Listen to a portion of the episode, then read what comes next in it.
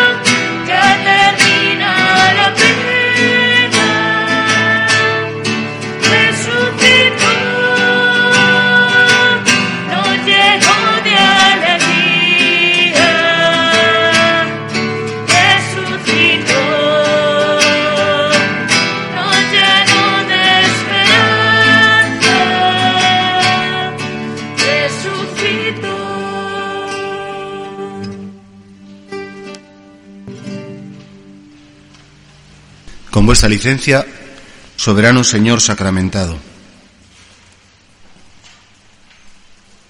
Seguimos, eh, jueves a jueves, con la gracia de la perseverancia, acudiendo a ti, Señor, para cargar las pilas, para de algún modo dejar aquí a tus pies nuestras limitaciones, para de algún modo, bueno, escuchar como siempre tu palabra y que esa palabra suene nueva en nosotros. Sí, es verdad que llevamos muchos años y que al final los evangelios se repiten cada tres años, con lo cual seguro que el evangelio que vamos a escuchar hoy es de sobra conocido, pero tu palabra Jesús tiene siempre esa capacidad de decirnos siempre algo nuevo, sobre todo porque nosotros no somos siempre iguales, sobre todo porque como somos personajes o personas históricas, la historia pasa por nosotros y nosotros también hacemos la historia y como nada es igual nunca, tu palabra tampoco es igual.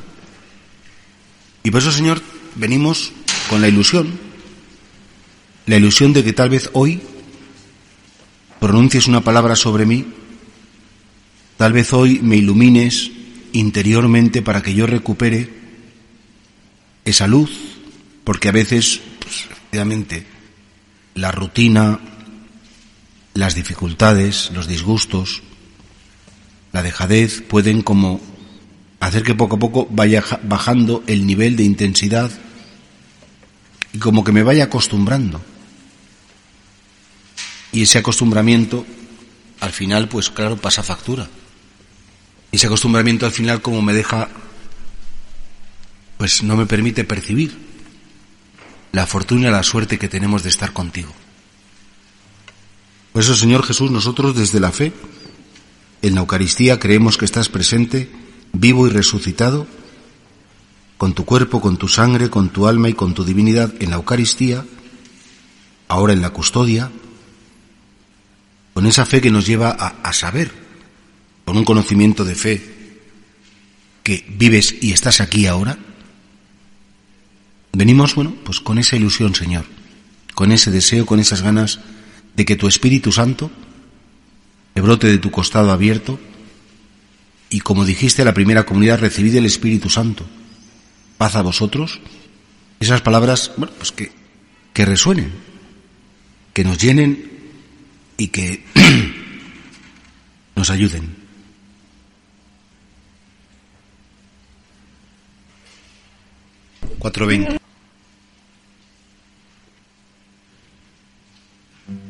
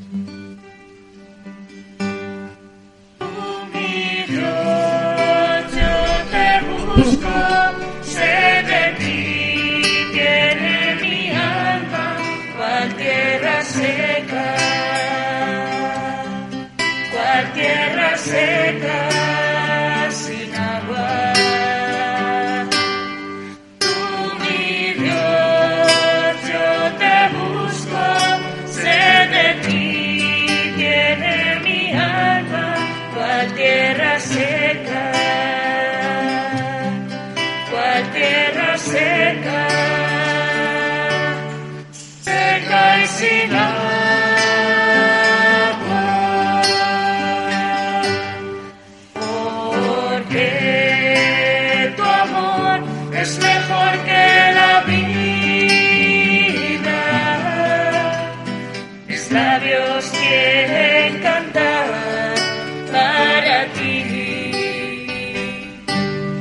Y así quiero con mi vida bendecirte y levantar mis manos abiertas hacia ti.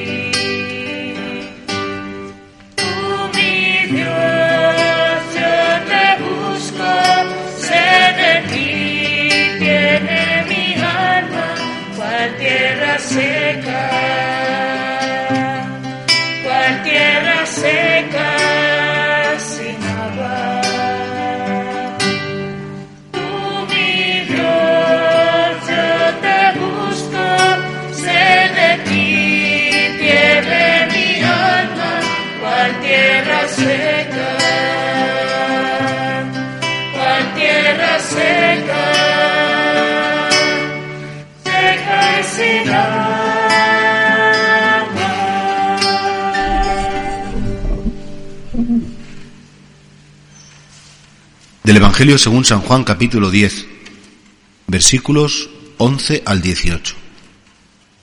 En aquel tiempo Jesús dijo, Yo soy el buen pastor. El buen pastor da su vida por las ovejas. El asalariado, que no es pastor ni dueño de las ovejas, ve venir al lobo, abandona las ovejas y huye. Y el lobo las roba y las dispersa y es que a un asalariado no le importan las ovejas. ¿Ves cómo cuando el Señor quiere dar a conocer la relación que quiere tener con nosotros y que nosotros podemos tener con Él, busca comparaciones que pueda entender todo el mundo? Y aunque es verdad que ya nosotros no estamos una sociedad rural, en los pueblos, por lo menos el tiempo que yo estuve en Colmenarejo, que era todavía un pastor, me acuerdo, el señor Vicente, se admiraba mucho a los pastores porque eran personas muy sacrificadas. En invierno tenían que, que bajar a Extremadura o a estas partes de España donde el pasto todavía pues estaba bien, volver después ya para la primavera, verano al lugar de origen y siempre como pendiente de un rebaño por el cual efectivamente vivía, defendía, luchaba, y sabiendo que además ese rebaño, pues bueno, pues que no eran asalariados, eran suyos.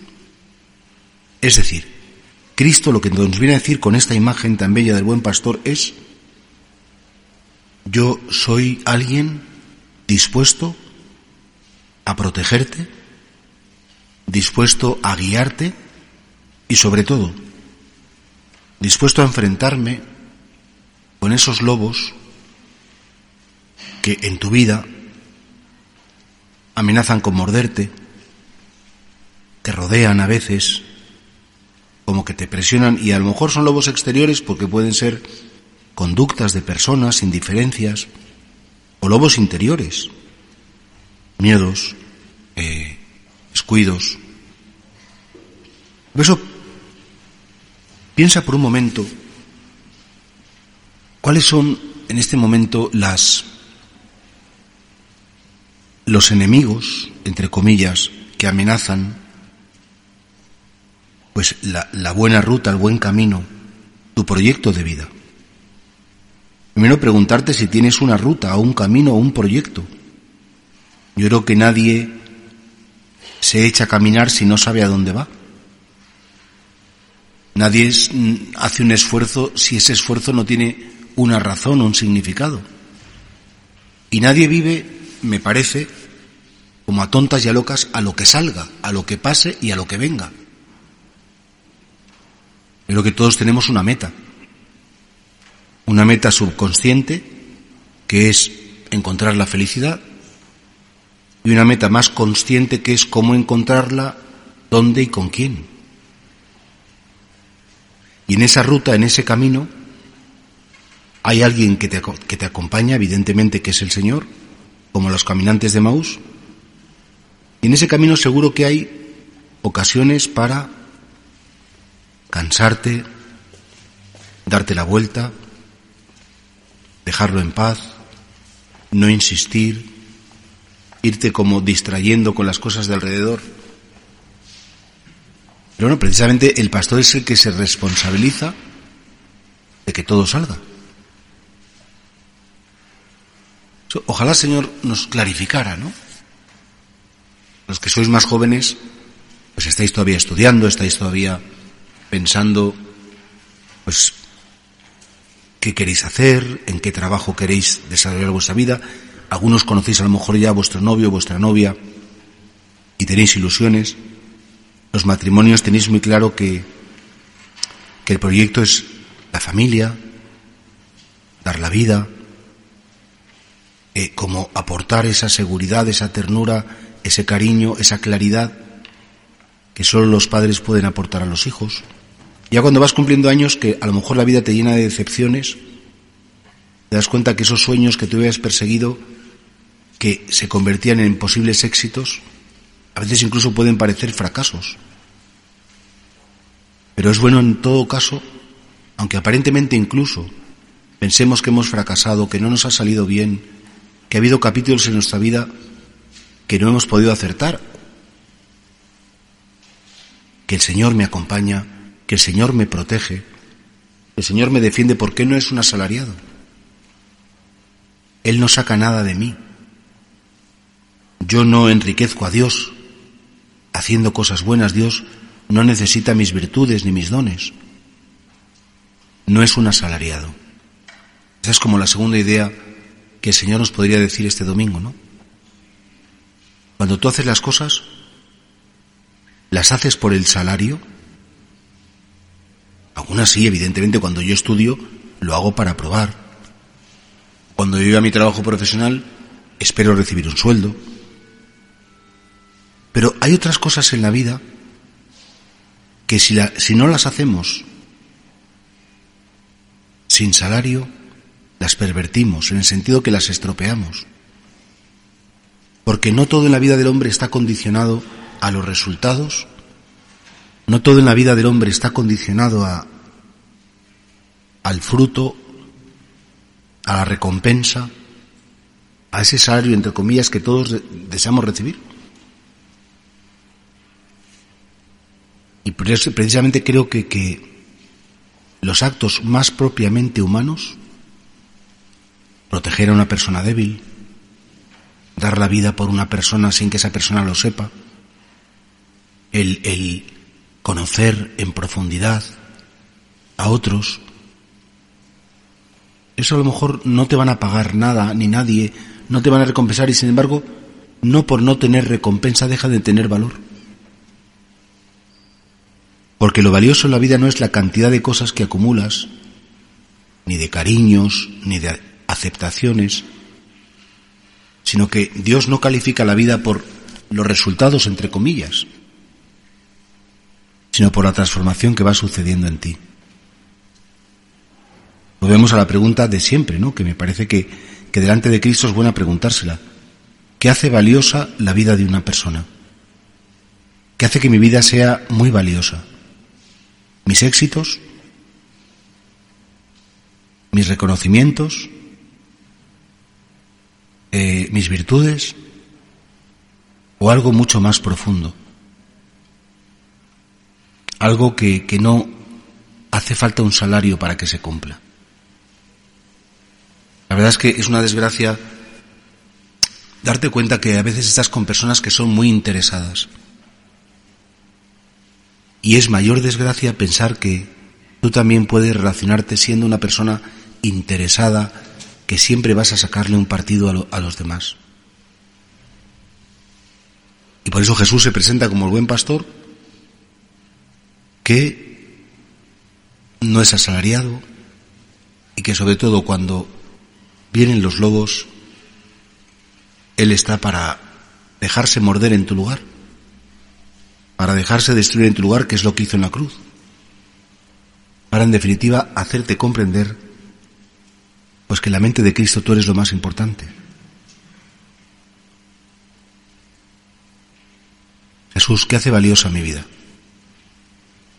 ¿Qué es lo que mi vida eh, sucede para que yo pueda decir, vale la pena vivir, vale la pena estar donde estoy, vale la pena perseverar, vale la pena seguir soñando, todo lo vale.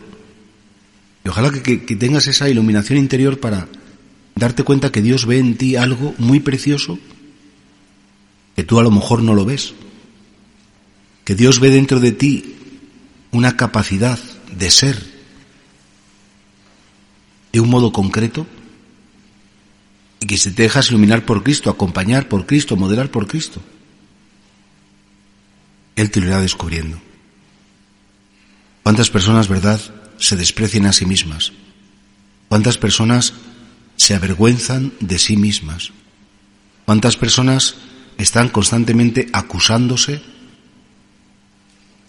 porque no han salido los planes, no han cumplido las expectativas de otros, porque en definitiva a veces nos han dejado utilizar, explotar. Deja por un momento la mirada de los hombres, deja incluso por un momento tu propia mirada y deja que la mirada de Cristo, como el buen pastor, pues penetre en tu interior y te haga ver cuál es la razón por la cual Él está dispuesto a morir por ti sin ganar nada a cambio, más que sufrimiento, penas y dolor.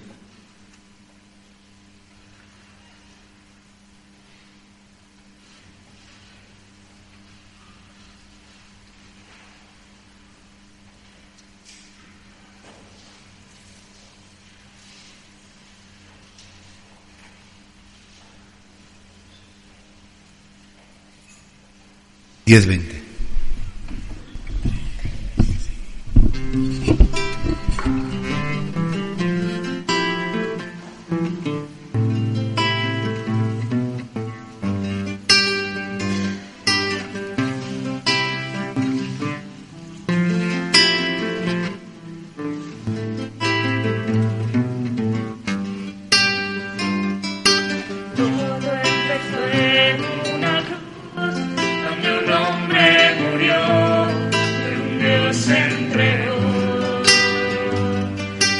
Dios a la muerte llegó, extinguiendo la luz en un grito se ahogó.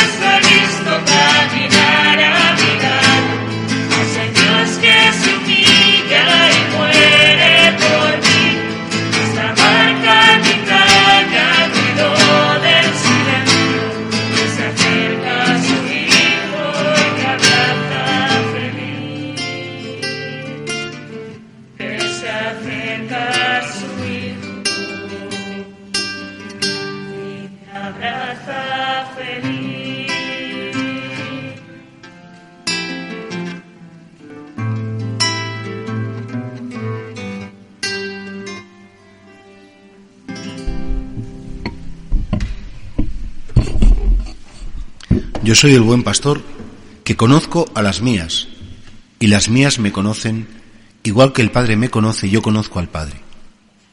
Yo doy mi vida por las ovejas. Tengo además otras ovejas que no son de este redil. También a esas las tengo que traer, y escucharán mi voz.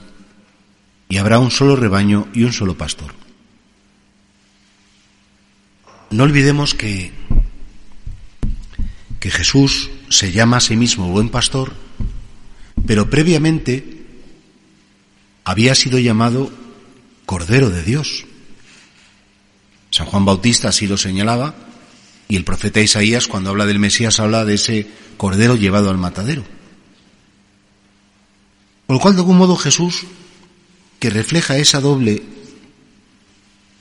digamos, perspectiva, ser pastor y ser oveja, nos está invitando a también nosotros ser conscientes que somos oveja y pastor.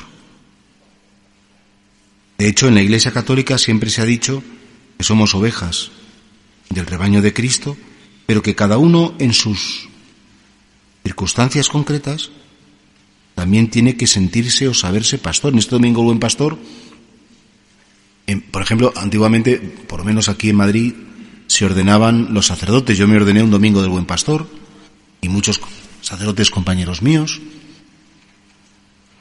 Pero es de algún modo un domingo en el que la Iglesia nos enseña que todos tenemos una llamada a ejercer de pastores con los que Dios nos ha confiado. Es decir, a reproducir los rasgos de Cristo con las personas que Dios ha puesto en tu vida y se dejen o no se dejen, porque fijaos, dice, tengo otras ovejas que no son de este redil. Ojalá es que escuchen mi voz. Las voy a llamar, las quiero traer. Y fijaos qué bonito cómo el vínculo que une al pastor y a las ovejas es el conocimiento. Yo conozco a las mías, las mías me conocen a mí, conocen mi voz y me siguen. A un extraño no le seguirían. En definitiva, fijaos, lo que nos está diciendo Cristo es que para amar a alguien de verdad, primero le tienes que conocer. Y cuanto más conozcas a esa persona, en el sentido positivo de la palabra, un conocimiento que es no juzgar, un conocimiento que es intentar comprender, un conocimiento que es echarle mucho tiempo a la persona. Y por tanto, cuanto más conozcas a los que Dios te ha encomendado, seguro que más los amarás y tal vez más dolor te provocarán. Porque a lo mejor en las personas que amas puedes ver momentos muy luminosos, momentos preciosos, pero también en las personas que amas puedes ver cómo la tiniebla a lo mejor puede envolver su corazón, equivocarse, hacerse daño a sí mismos. Por lo tanto, una vez más también hoy nos pregunta el Señor, ¿qué tiempo dedicas a los tuyos? ¿Qué tiempo dedicas a tus hijos?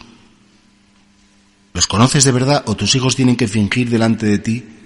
Porque si te cuentan quiénes son y qué desean y qué viven, provocarían en ti a lo mejor una decepción y temen decepcionarte. ¿Conoces a tus padres? ¿Les conoces y o simplemente son una máquina expendedora de billetes que lo que tienen que hacer es cumplir todos tus caprichos, darte todo lo que necesitas y mientras que eso lo hagan les, quieres mucho, pero en el momento en que te niegan cualquier cosa les dejas de querer. ¿Les conoces de verdad? Porque podría darse el caso que hay personas que conviven, incluso en familia, pero no se conocen. Porque en el fondo, como tenemos todos miedo a que nos hagan daño, tenemos todos miedo a ser juzgados, tenemos todos miedo a que, al mostrar mi dimensión más, más frágil, ¿no? Y sin embargo, qué bonito como Cristo nos conoce y no nos juzga, no nos desprecia, no nos acusa. Su metodología es la verdad, por supuesto, Cristo es muy exigente en el buen sentido de la palabra. Él no pacta con el buenismo ni con las maldades. Exige pero comprende. Por eso, claro, Señor, yo te pido, en tercer lugar, en esta meditación de hoy, que me des un verdadero interés por las personas, un interés desinteresado. Es decir, que yo no me relacione con los míos interesadamente, sino que desinteresadamente quiera conocer. No voy a ser más sabio, ni más rico, ni voy a ser más afortunado por conocer mejor, pero sí voy a poder amar más. Y ese es un resorte muy íntimo tuyo, que es lo que te define como persona. ¿Me importan los demás o son simples escalones para mis necesidades, mis gustos, mis proyectos. De hecho, el termómetro es este, das la vida, doy la vida. Yo creo que a veces todos tenemos como esa tentación de ir a lo fácil. El juicio, la crítica, el desprecio, el rechazo, o movernos siempre por aguas como muy superficiales, muy poco profundas, para no tenerme que implicar. Mis ovejas me conocen, yo las conozco a ellas, y escuchar mi voz, porque no soy un extraño para ellas. Qué pena, ¿verdad?, cuando estás a lo mejor enamorado de alguien, le quieres muchísimo y de repente ya te das cuenta que esa persona se ha convertido en una persona extraña.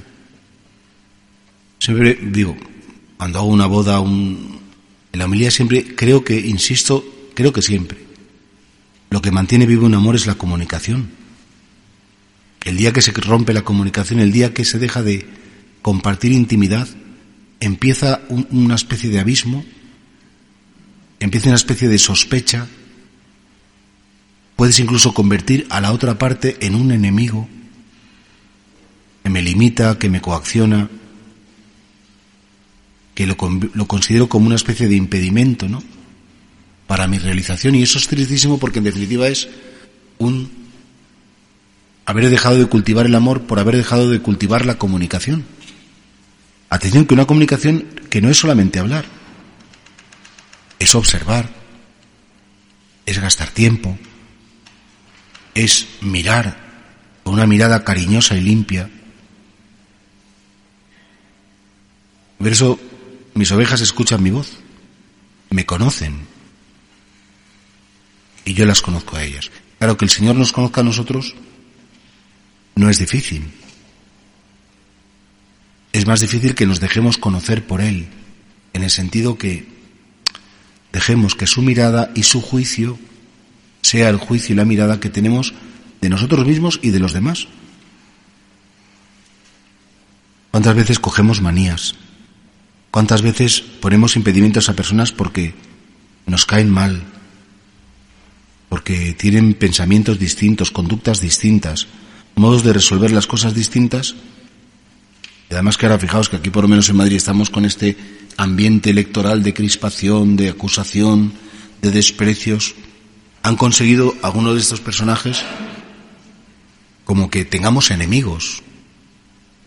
¿Desde cuándo tengo enemigos yo que, que enemigos humanos quiero decir? Eso Señor Jesús te pido por todas las familias de la parroquia, y yo creo que cada uno debéis pedir en especial por vuestra familia. Los jóvenes, la familia en la que habéis nacido. Los matrimonios, la familia en la que queréis seguir viviendo vuestra fe. Con sus deficiencias, con sus limitaciones, con sus fracturas incluso, pero, Señor, si todo se arreglaría si nos conociéramos de verdad. Si realmente tú nos enseñaras a darle importancia. Normalmente gastamos el tiempo en lo que nos gusta y lo que nos interesa. Señor, que me interesen los demás, que me importen, que me preocupen y que yo quiera conocerlos para amarlos, conocerlos para entregarles mi vida.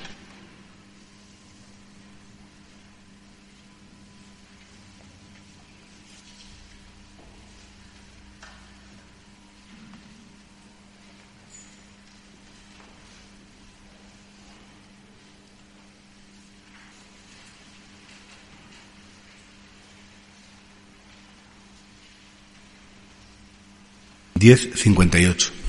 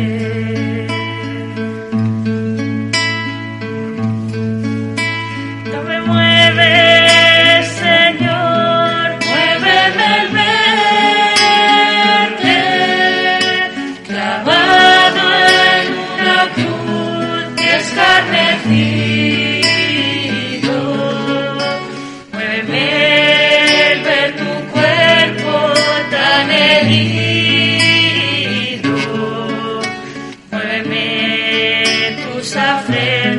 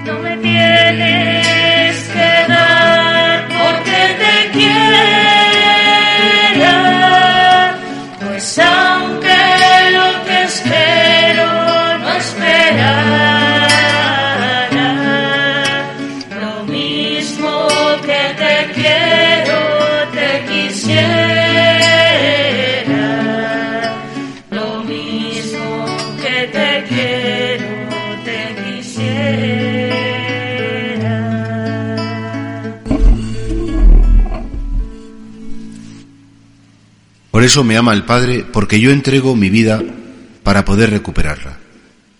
Nadie me la quita, sino que yo la entrego libremente. Tengo poder para entregarla y tengo poder para recuperarla. Y este es el mandato que he recibido de mi Padre. Claro, como el amor nace de la libertad, el amor es lo menos obligatorio. No se dice Jesús, por eso me ama el Padre, porque no me quitan la vida, la, la doy yo libremente. Yo he elegido, el proyecto de la vida de Cristo es cada instante de su existencia que sea por y para los demás. Y él tenía, por supuesto, sentimientos, un conocimiento del ser humano perfecto y completo, y precisamente porque lo tenía sabía que lo más grande que podía hacer era dar, perder la vida. Y por eso me ama el Padre porque yo entrego mi vida, nadie me la quita, sino que yo la entrego libremente. Fijaos que en la vida muchas veces, sobre todo cuando vas cumpliendo años, no te dejan elegir. Pasan cosas en las cuales tú estás ahí y dices, bueno, pues señor, ¿y qué respuesta tengo que dar? Me defiendo, lucho, vivo en la verdad, me rindo, cedo. Claro, ante una situación poco eh, agradable o una situación injusta o una situación que tú no has elegido en definitiva. Tienes dos alternativas, como que te fuercen, te obliguen, por, por lo que sea, pero en definitiva como que rompan tu libertad, o con tu libertad, aceptar una situación, aceptar incluso pues el dar la vida y perderla, siempre en la verdad, siempre en la justicia, siempre en la misericordia. Evidentemente un cristiano no tiene que como que sostener, no, no, como hay que dar la vida, que me roben mi casa y que entren los ladrones y que pobrecitos, pues que, vengan a destruirme porque dice el Señor que hay que destruirse. Bueno, pues no. Es decir, que el amor se cimienta en la justicia y la justicia se cimienta en la verdad. Y por tanto no puede haber amor sin verdad, sin justicia y sin libertad. Y sin misericordia. Y creo que aquí todos tendremos siempre ese dilema, ¿no? De, bueno, me aguanto, eh, cedo, me callo, hablo, intervengo, me quito de en medio. Son situaciones que son conflictivas y que tú no has buscado. Y ahí fijaos qué bonito cómo se cumple perfectamente este pastoreo de Cristo. Él nos ilumina él nos hace vivir en la verdad, Él nos da esa pauta justa. En, el Salmo El Señor es mi pastor, decimos, me guía por el sendero justo, por el sendero de, de la justicia, de la verdad. ¿Te das cuenta cómo siempre necesitamos a Cristo, pero en las situaciones de dificultad lo necesitamos mucho más? Cuando aparecen los lobos, los salteadores, Necesitamos que Cristo desde dentro de nosotros nos conceda el don de acertar, de llamar a las cosas por su nombre y de saber que el Señor no pacta con el pecado, el Señor no pacta con la injusticia, Él no pactó ni con Pilato, ni con los fariseos, ni con los sumos sacerdotes que querían sostener una injusticia terrible, pero lo hizo con una mansedumbre, con un cariño, con una serenidad pues propia de, del ungido del Espíritu Santo, el hombre lleno del amor de Dios, Jesús el Nazareno. Y por eso crees que si tú en un momento concreto tienes que aclarar cosas, vive en la verdad, no tengas miedo a vivir la verdad. Vive en las consecuencias de esa verdad, que son la justicia. Pero da un paso más, no te quedes en la justicia y en la verdad. Llega el amor. Que ninguna fragilidad, ningún fracaso, ningún pecado de nadie te impida querer. Tuyos, a los cercanos, a los lejanos. Decía San Pablo una cosa muy bonita, a nadie debáis nada más que amor, porque el que ama cumple la ley entera. Y por eso me ama el Padre, porque yo entrego mi vida, nadie me la quita, sino que yo he elegido, he elegido entregarla libremente. Porque tengo capacidad y dice, tengo poder para entregarla. Y ese es el mandato que me ha dado el Padre. A veces pensamos que dar la vida es decir a todo el mundo que sí, decir todos los favores para que estén contentos. A veces pensamos que dar la vida, ese espíritu de servicio es un espíritu en el que, bueno, pues tienes que dejar siempre contento a todo el mundo, agradar. Y a veces, por desgracia, el mejor servicio es decir, o el mejor modo de amar es decir no. Y ese no no te convierte en una persona mala aunque te quieran convencer que lo eres. A un niño pequeño a veces hay que decirle no. Porque si no, pues no le educas y, lo conviertes en un monstruo. A una persona que a lo mejor te pide algo que le va a convertir o le va a hacer daño, porque le va a poner una posición muy injusta, sin darse mismo, el mismo cuenta, a veces amar es estar en tu sitio. Pero hay tantos modos de hacerlo, tantos modos de decirlo, que solo con la actitud del que, del que ama y por qué ama es capaz de decir sí o no, y entrega su vida, y entregar la vida a veces es, pues que no me entiendan, que me malinterpreten, que me tengan por un tonto, por un... sea. ¿Cuánto necesitamos, verdad, que el Señor nos acompañe como pastor, pero también que nos enseñe a ser pastores del rebaño que Dios nos ha confiado. No, eso es para los curas que tienen una parroquia. No, eso es para todo bautizado. Tú tienes un rebaño que se te ha confiado y el Señor te da ese mandato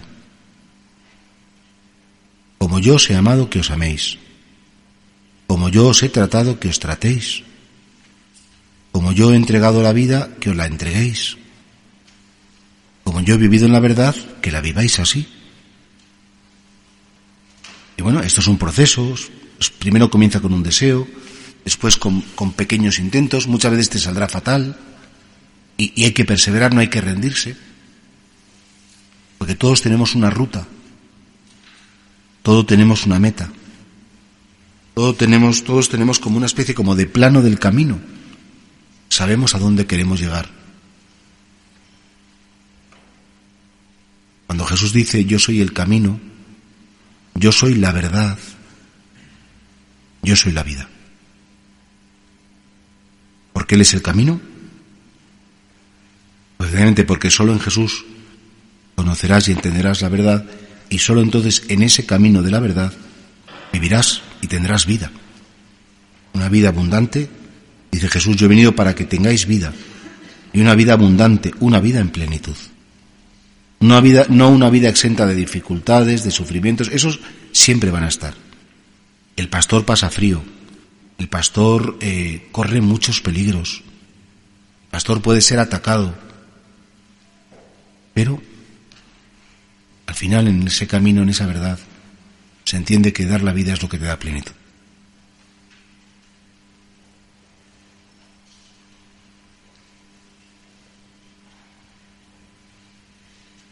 Once dos.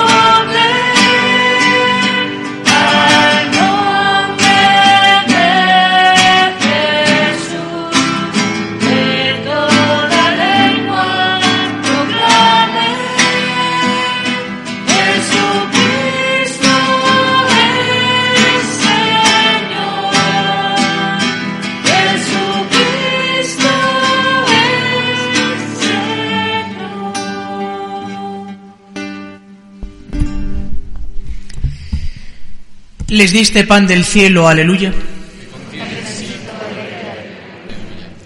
Oremos. Oh Dios, que en este sacramento admirable nos dejaste el memorial de tu pasión. Te pedimos nos concedas. Venere tal modo los sagrados misterios de tu cuerpo y de tu sangre, que experimentemos constantemente en nosotros el fruto de tu redención. Tú que vives y reinas por los siglos de los siglos,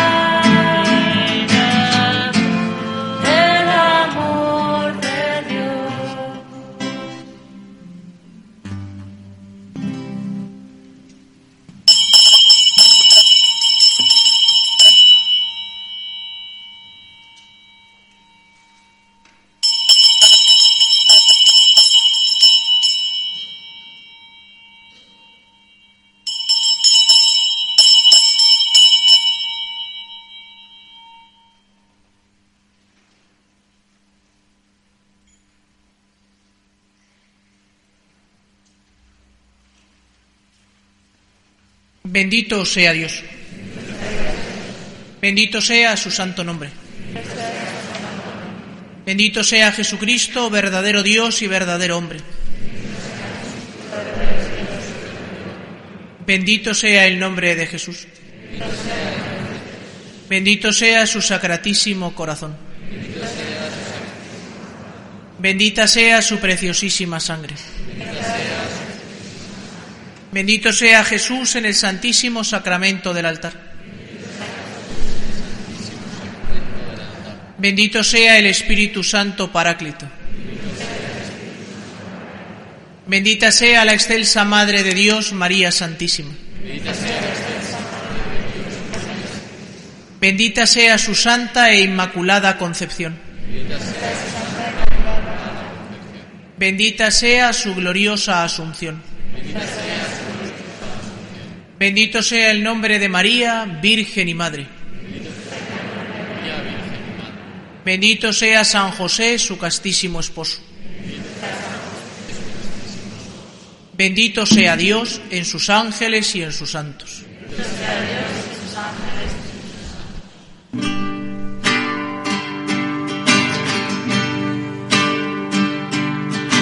Señor es mi pastor,